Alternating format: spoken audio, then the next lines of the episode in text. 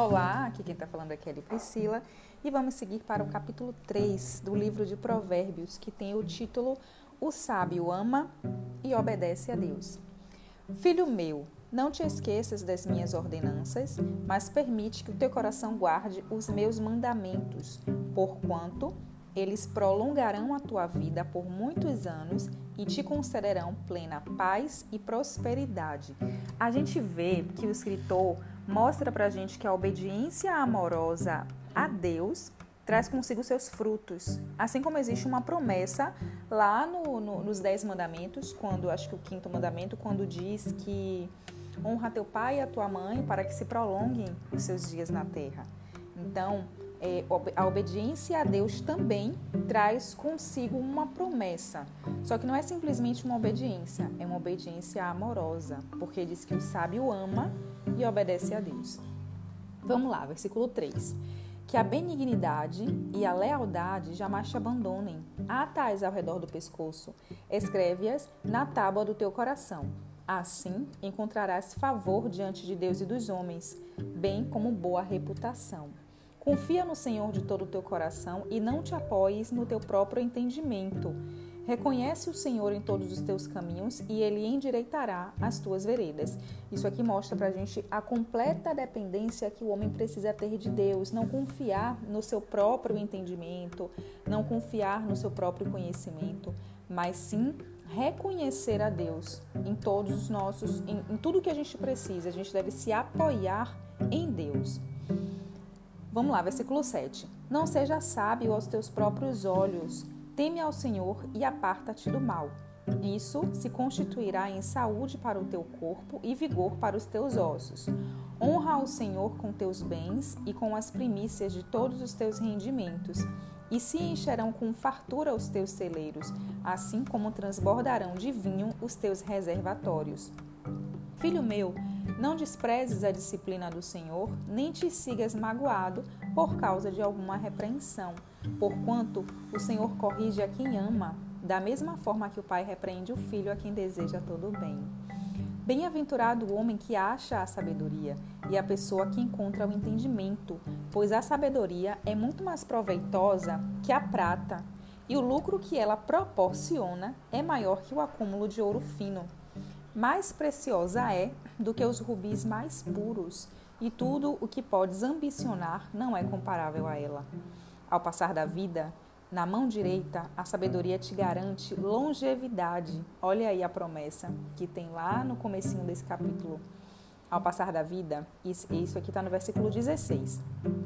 Ao passar da vida, na mão direita, a sabedoria te garante longevidade. Na mão esquerda, riquezas e honra. Os caminhos da sabedoria são veredas agradáveis e todas as suas trilhas conduzem à paz. A sabedoria é árvore que oferece vida a quem a abraça. Quem a ela se apega será muito feliz. Por meio da sua sabedoria, o Senhor firmou os alicerces da terra, por seu entendimento, fixou no lugar os céus. Pelo seu conhecimento, as fontes mais profundas se rompem e as nuvens gotejam o delicado orvalho das manhãs e as chuvas de tempo em tempo. Filho meu, não se apartem esses ensinos dos teus olhos. Guarda em teu coração a verdadeira sabedoria e o bom senso, porquanto serão vida plena para a tua alma e valiosa joia ao redor do teu pescoço. Assim andarás seguro no teu caminho e não tropeçarás o teu pé. Quando te deitares, jamais temerás, repousará o teu sono, repousarás e o teu sono será tranquilo. É, relembrando o que diz lá nos, nos capítulos, né, no primeiro e no segundo capítulo, fala que a sabedoria nos traz segurança.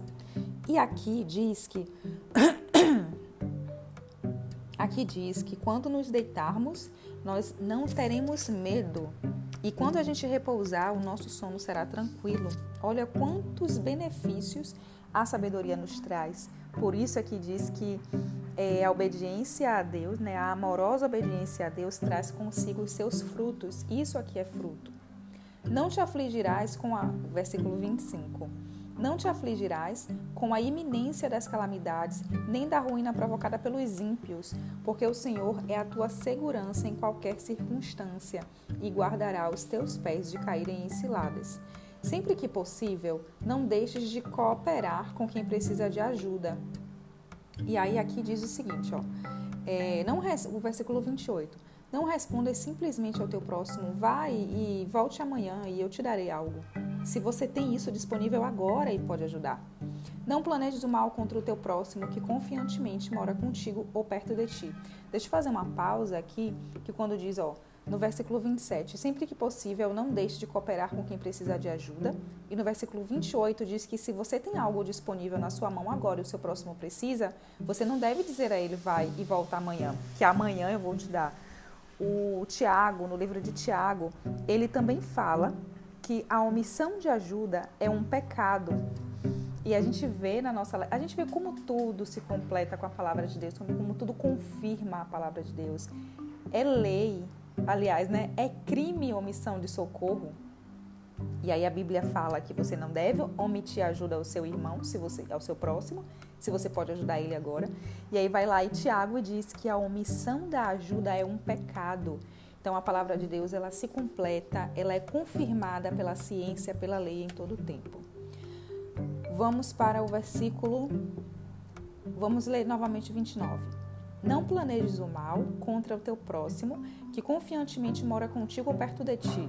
Jamais acuses ou demandes com alguém sem razão, especialmente se essa pessoa não te fez um mal evidente.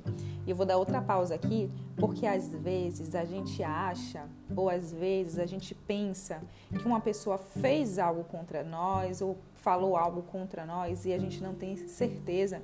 E mesmo assim, nos vemos demandando, né? Como a palavra diz, não acuses ou demandes com alguém. E aí fala, se essa pessoa não te fez um mal evidente, se você não tem evidência, é melhor não agir, não julgar, não falar, não demandar, porque pode ser que você esteja enganado. Versículo 31. Não tenhas invejas de quem é violento, nem adotes qualquer dos seus procedimentos, porque o Senhor detesta o perverso, porém, ao justo ele trata como seu grande amigo. A maldição do Senhor está sobre a casa dos ímpios, mas ele abençoa o lar dos justos. Ele ri com desprezo dos arrogantes e zombadores, entretanto concede é, graça aos humildes. A honra é a preciosa herança dos sábios, mas o Senhor expõe os insensatos ao ridículo. E aqui finalizamos o capítulo 3, até o próximo capítulo.